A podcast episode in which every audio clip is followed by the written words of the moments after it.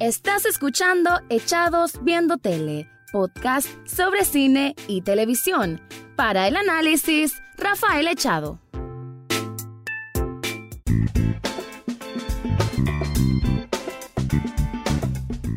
Bienvenidos a un nuevo programa de Echados Viendo Tele, el podcast en donde siempre les estoy hablando o analizando o comentando o dejando mi opinión sobre series y algunas cuantas veces de películas. Ah, como no podía ser distinto en este mes de junio, que sigo insistiendo que ha sido uno de los meses más prósperos que hay en la televisión a nivel general, voy a hablarles de una serie. Una serie que no es precisamente de este mes, pero creo que mucha gente han hablado de la misma porque recién se hizo parte de la palestra o del menú que tiene Amazon Prime, pero que en Inglaterra, de donde es originaria, terminó, o sí creo que terminó como en abril o mayo. Lo importante es que es una serie reciente, y no solo una serie reciente que por eso voy a hablar de ella. Creo que es una serie que es de esas que va a trascender y que ya se está convirtiendo como una joya de la televisión, como es ya bastante común porque Siempre lo vengo diciendo, la televisión está en su época más dorada, más brillante,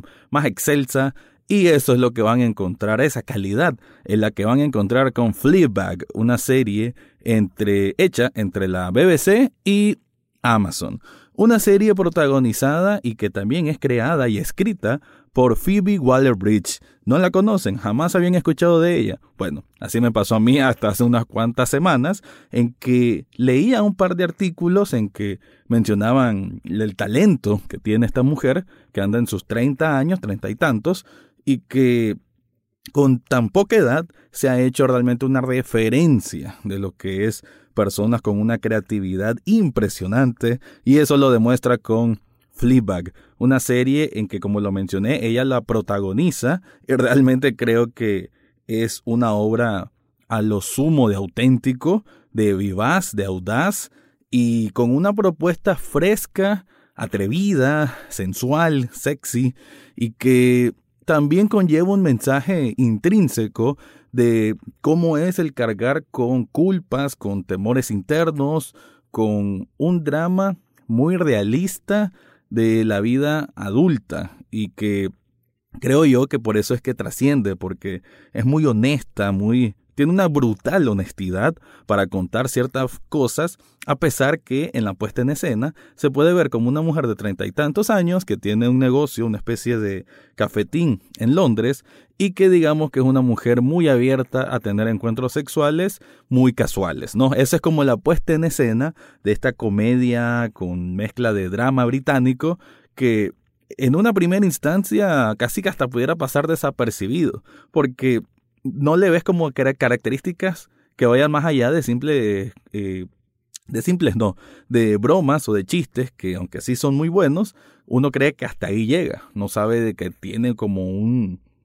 tiene un aura muchísimo más profunda y dura de descifrar que hace que toda la obra cobre un sentido distinto. Y como leí por ahí y estuve escuchando un par de podcasts, uno de la NPR, que menciona cómo es difícil traducir en palabras, cómo traducir como crítico eh, qué tan buena es esta serie, porque eso, la premisa que tiene no te invita a pensar que hay algo más allá. Sin embargo, yo se la hiper recomiendo, creo que hasta lo que llevamos es de esas series que realmente te sorprenden de cabo a rabo, a pesar que son episodios tan cortos, son temporadas de seis episodios de alrededor 23, 25 minutos cada uno, cuidado menos, creo que son como de 20. Así que es otra de esas obras que tiene Gran Bretaña que realmente siempre se está luciendo con maravillas. Y aquí Phoebe Waller-Bridge, sinceramente, mis respetos totales a una mujer con tanto, tanto talento para poder plasmar en un guion, en un argumento, en una narrativa fascinante, una historia de una mujer soltera en su, ¿qué puedo decir? En su época más mm, abierta consigo misma, con su sexualidad, ¿no? Con ser tener esa apertura y que creo pues que genera ese sentimiento de de lo audaz, pero también de lo muy, muy real. Bueno, ese era como mi intro. A continuación voy a tratar de hacer un análisis más profundo sobre lo que es Fleabag, una serie de Gran Bretaña que ya deberías estar viendo. Como una característica interesante que tiene esta serie Flipback es, bueno, dos cosas que son muy interesantes o muy, no voy a decir que lo más original del mundo, pero sí la manera en que se plantea, o mejor dicho, la manera en cómo se va abordando es lo que la hace tener un toque único. Y es de que la protagonista no tiene un nombre, nadie se le dirige a ella por su nombre. Entonces, como que ha quedado de manera tácita de que Flipback, como es el título de la serie, es ella, ella misma es Fleabag. Que Fleabag eh, es una frase, creo, de esos lados, que es como decir una persona quizás despreciable, porque, bueno, un bolsa de moscas, eso sería una traducción literal. Y creo que quizás tenga que ver la manera en que ella como la protagonista se mira a sí misma, aunque no te lo dejen muy en claro en un principio. Y como dije, las situaciones no son tampoco tan extraordinarias. Sin, embargo, tiene una característica, como le dije, son dos, de que ah, la primera, pues siendo ella que no tiene nombre, así como otros personajes, y lo otro es de que tiene este gimmick, como dice, como se dice en inglés, esta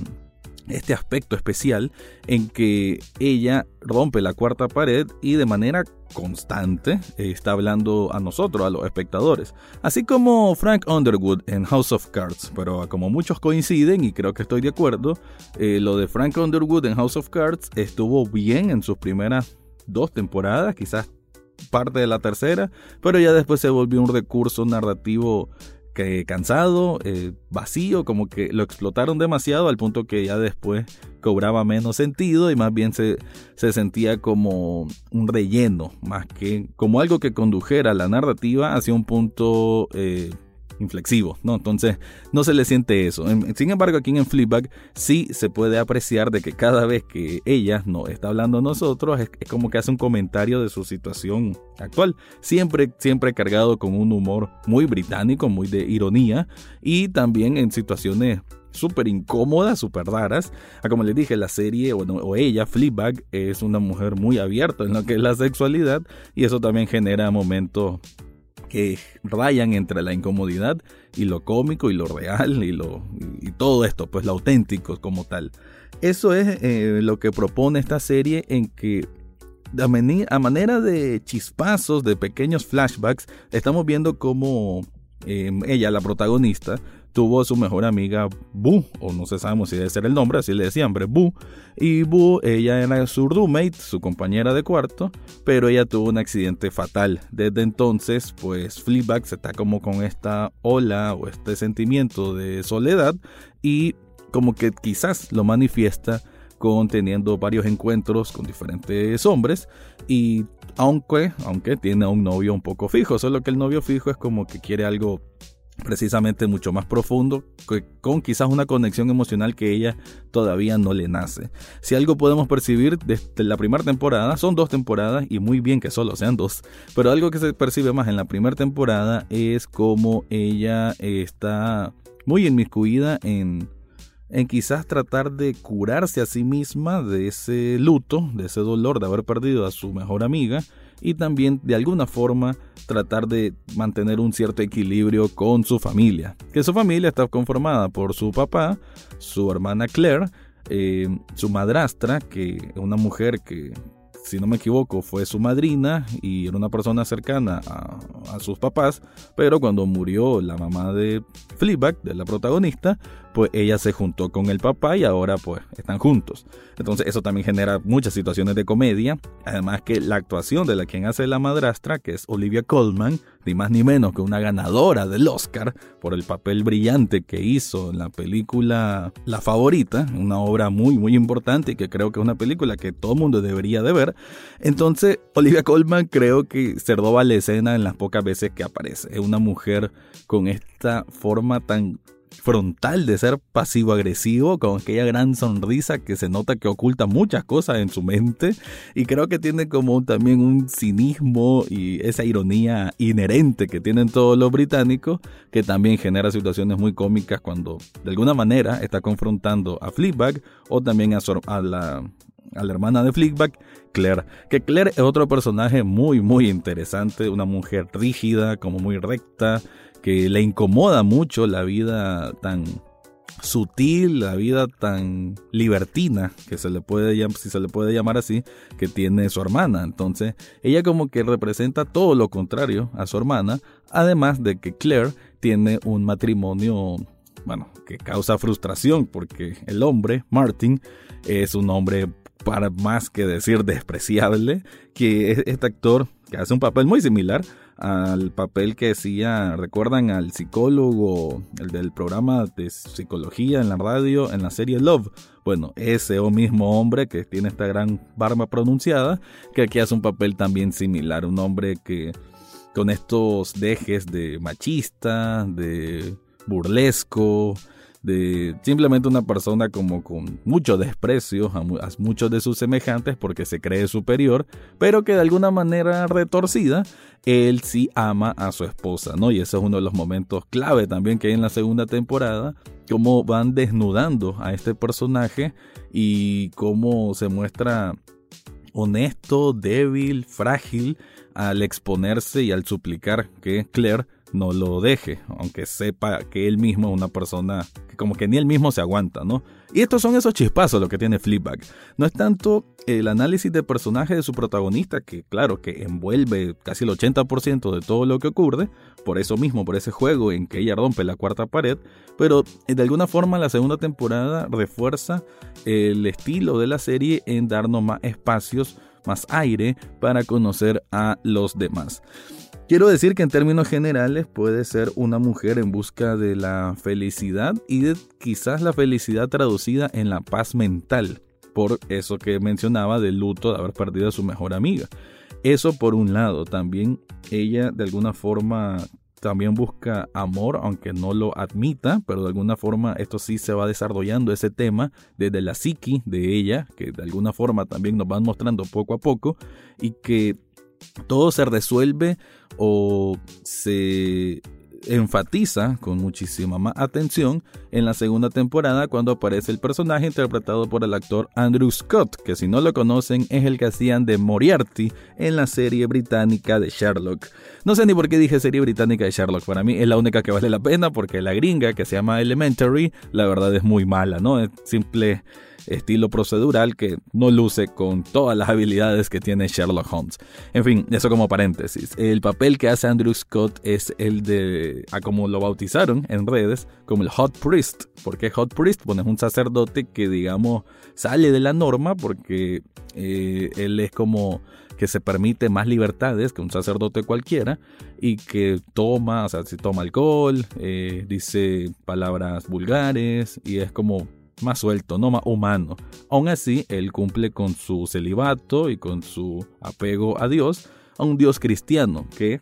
en la Inglaterra moderna y desde hace tiempo no es algo muy común. Eso quizás en la segunda temporada para audiencias latinoamericanas y sobre todo aquí en Nicaragua puede hasta resultar ofensivo por ver a un padre o un sacerdote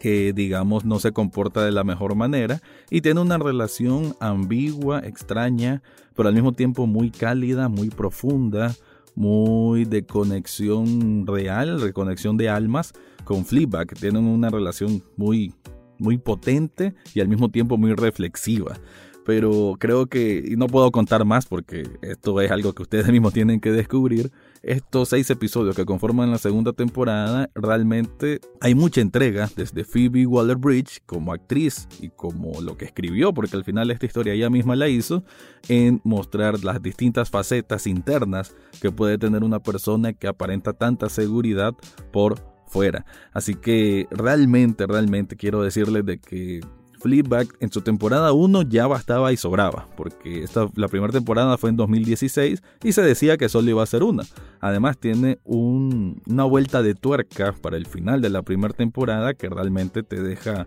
sorprendido, un poco en shock, un poco tambaleante y que realmente te das cuenta de la calidad de argumento, de narrativa, de planteamiento de una historia, de desarrollo de personaje que quizás, como dije antes, en primera instancia no se notaba. Como que se iban rayando ciertos aspectos para que uno supiera que había algo en desorden en la vida de Flipback, solo que con ese gran momento que hay en el final de la primera temporada, uno cae en cuenta qué tan grave es. Y eso ya bastaba y sobraba con esa primera temporada. Sin embargo, eh, ella encontró, eh, me refiero a ella, a la creadora, encontró unos nuevos eh, aspectos que quería tocar y creo que la hace de manera fabulosa, pues porque además de, de esa gran revelación que hay en la primera temporada y de cómo ella, digamos que está buscando no la redención, pero sí encontrarse a sí misma y volverse a querer a sí misma, eh, también encuentra en, este personaje del sacerdote como ese, esa cercanía con una religión que ella no profesa ni de cerca, porque atea. Y, y, para que vean que los ateos no somos tampoco las personas más extrañas del mundo, creo yo que esa es una realidad que tampoco en Latinoamérica está tan, es tan común reconocerlo. Y que pero sí que deja esos espacios de,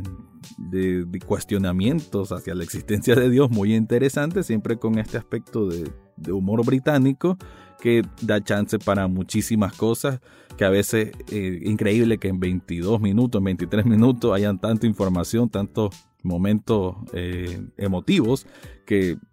que a veces oculto en bromas, a veces hasta pueden pasar desapercibidos. Me recuerda un poco Em, salvando la distancia, ¿verdad? Pero más o menos la sensación que me deja Bojack Horseman. Entonces, si gustan de Bojack Horseman, si de pronto han visto Crazy Ex Girlfriend, aunque sea un género muy distinto porque es musical, si gustan de series que desde el autor se mira que tienen un mensaje muy auténtico, muy profundo, que dedican muchísimo tiempo en poner su propia firma, digamos, a ciertos planteamientos, creo que este tipo de series lo tienen y lo maximizan de una manera fabulosa.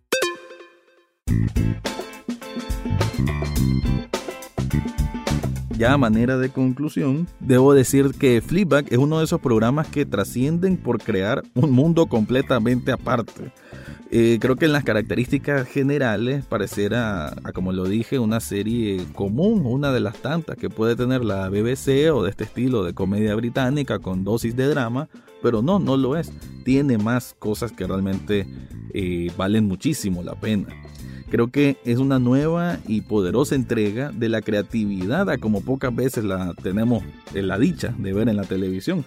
Y que como adjetivos o calificativos que se le puede dar, creo yo que ahí vamos a encontrar situaciones que van entre lo sensual, lo atrevido, lo cómico, lo encantador, lo cómico obviamente, lo dulce, lo real, lo vivaz, lo provocativo, lo perspicaz. Hay muchas, muchas, muchas capas que realmente te alimentan ese hambre cinéfila o seriéfila en este caso y que en Fleabag realmente la van a encontrar, la van a disfrutar y la van a discutir y van a buscar foros porque es realmente algo con lo que te queda de más ganas de seguir descubriendo. Así que con esto cierro, este fue mi review, impresiones muy muy vagas porque quisiera meterme a profundidad, pero no, esto es solo una invitación a que vos que me estás escuchando busque esta serie producida por la BBC y Amazon, y como está en Amazon Prime Video, significa que ya está en diferentes sitios de descarga que tantos que existen en el Internet. Así que te lo pido, por favor,